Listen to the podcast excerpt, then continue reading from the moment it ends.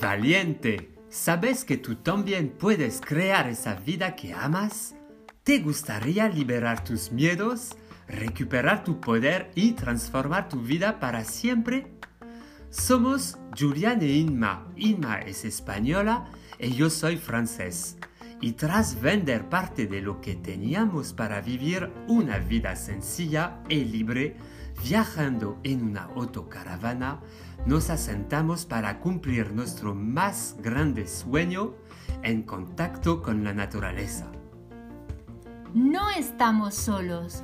Recibimos personas de todo el mundo que vienen a ayudarnos y disfrutar de la alegría de este precioso cortijo andaluz. Compartir todo lo que hemos aprendido en la transformación que nos ha llevado de una vida convencional a la libertad del viaje y el contacto con la naturaleza es nuestra misión. A través de nuestro proyecto Yo Transformo mi vida, queremos inspirar y acompañar a valientes que quieran dejar atrás una vida convencional en la ciudad a liberar sus miedos, recuperar su poder y transformar su vida, reventarse y poder crear esa vida que aman como nosotros lo hemos hecho. A través de nuestro podcast Creo esa vida que amo, os compartimos nuestras historias más personales, reflexiones y todo aquello que nos ha permitido construir nuestro pequeño paraíso en la tierra. Tú tienes el mismo sueño, pero has perdido el ánimo, la energía y no sabes cómo superar los obstáculos que te impiden alcanzarlo. Pues quédate escucha nuestros episodios y suscríbete para no perderte ninguno.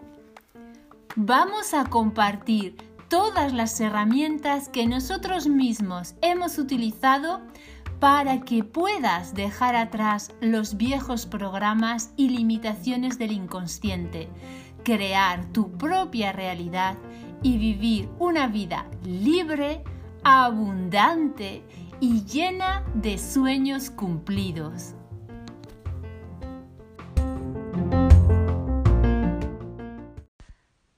Pues queríamos darte la bienvenida a nuestro quinto episodio. La verdad que el tiempo pasa deprisa y nos hemos dado cuenta que no nos hemos presentado y eso no está bien.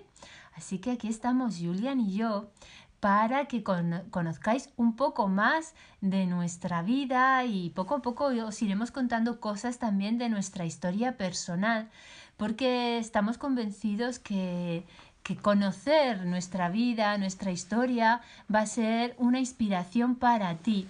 Si tú estás también en un momento en el que quieres dar un giro de 180 grados a tu vida y dejar una vida convencional, posiblemente en la ciudad, con trabajo, familia y todas estas cosas, y tú no eres feliz en esa vida, quizás te estás planteando que hay otra forma de vivir donde la libertad, donde disfrutar, donde poder ser dueño de tu vida, del tiempo, donde vivir con abundancia. Bueno, pues estás en un lugar estupendo porque aquí te vamos a contar cómo lo hemos hecho nosotros, ya que no solamente hemos hecho una transformación que nos ha permitido mm, viajar y después una vez que nos conocimos eh, dimos un buen cambio a nuestra vida, para vivir viajando juntos en una autocaravana, sino que además hemos vuelto otra vez a hacerlo,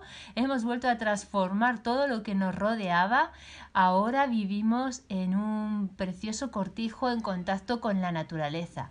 Pero bueno, quizás te preguntes un poco más quién es Julian y quién es Inma. Así que aquí estamos los dos para contarte. Gracias, Inma, yo impreso. Hola, soy Julian un hombre francés de 45 años. Yo rompí con todo lo que conocía y quiero contarte mi historia. Vivía en mi país y tenía una casa, jardín, una lista larga de cosas. Me daba cuenta de que había adoptado un montón de códigos sociales que no me hacían feliz. Vivir el confort que me proporcionaban todas esas cosas no me servía de nada. En el fondo, no necesitaba esa gran televisión que tenía para ver documentales de viajes y naturaleza porque yo lo que me realmente quería era viajar. Lo que necesitaba era vivir mi vida, porque era paradójico ver cómo cuantas más cosas tenía, más enfermo me encontraba. Porque sí, estuve con una fuerte depresión durante más de dos años.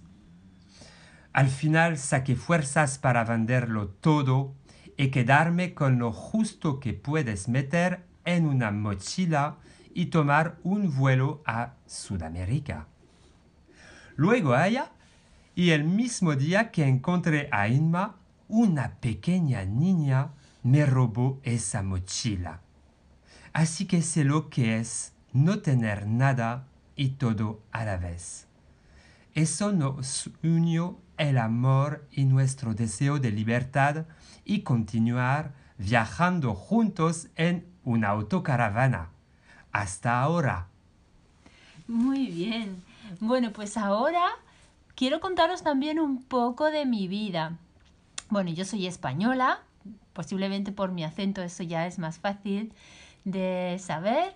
Tengo 52 años y a los 46, después de un largo proceso en el que mm, eh, conecté con el corazón, con mi intuición, cambié muchos hábitos en mi vida, pues mm, me armé de valor que hoy en día reconozco que es una de las cosas más difíciles que he hecho. Compré un billete de avión solo de ida a Sudamérica.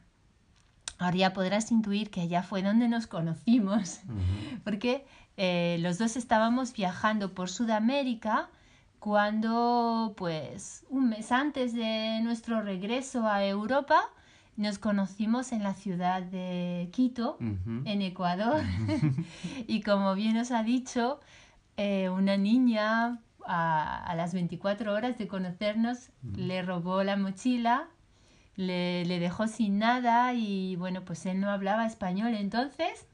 Cosa que en cinco años veis que he aprendido muy bien. Bueno, más o menos. Sí, sí, está muy bien. Ya me gustaría a mí poder hablar francés como tú hablas español.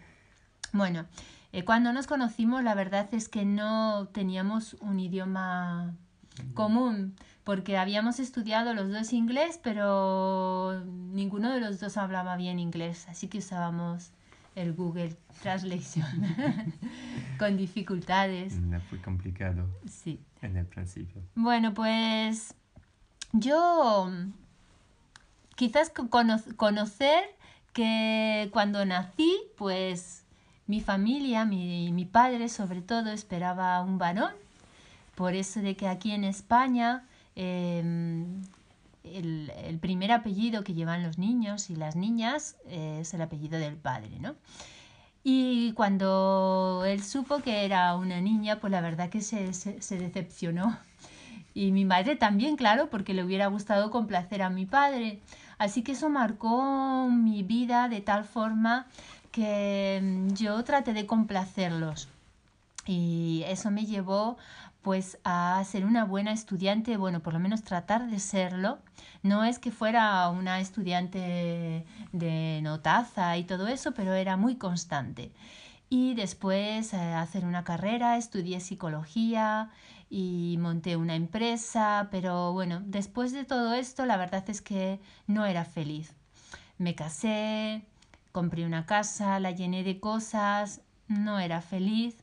Así que en el año 2008, un año que supuso un gran cambio en mi vida, después también de la muerte de mi sobrina, que había tenido una enfermedad que la había llevado a estar en el hospital durante tres años, Y de la muerte de, de mi padre, pues yo decidí también eh, separarme de, de, mi marido y vender la empresa a mi socia, yo tenía una socia, y quedarme, bueno, pues en ese momento sin dinero, eh, sin un trabajo, sin gran parte de las estructuras que yo había creado, porque mi familia, bueno, pues se había, se había roto con la muerte de la sobrina y de mi padre, me había quedado sin, sin el marido, bueno, eh, sin el trabajo. Así que volví a empezar, pero volví a empezar de la única forma que yo sabía, que era volver a crear otra empresa y dedicar toda mi energía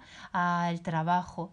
Pero, bueno, pues seguía sin ser feliz y después de ello pues vino una enfermedad, la cándida, que me enseñó que si no te respetas, pues que al final alguien viene y te come, porque al fin y al cabo, bueno, no sé si sabéis que la cándida es un hongo que se hace fuerte en tu organismo, se convierte en una levadura y la verdad es que em, poder reducirlo, porque nunca se puede eliminar, pues supuso un gran cambio de hábitos, eh, de, sobre todo de la alimentación, Pasé a dedicar muchas horas en la cocina para cocinarme, cuidarme.